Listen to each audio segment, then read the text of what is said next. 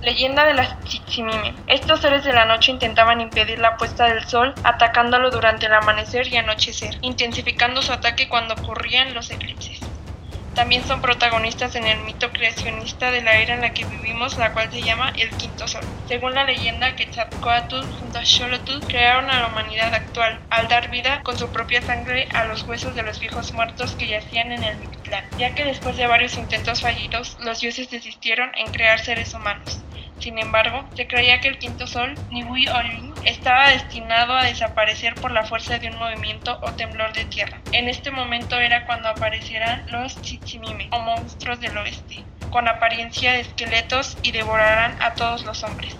Por tal razón, los mexicas realizaban ceremonias rituales para favorecer el movimiento cósmico constante como los sacrificios o ceremonia del fuego nuevo, una de las fechas más importantes en el calendario antiguo realizada cada 52 años. Si durante el ritual el fuego no podía mantenerse con vida o si al comienzo del Shigumpoli el sol no brillaba, la oscuridad imperaría en el mundo y los terribles Tzitzimime podrían acabar con los hombres.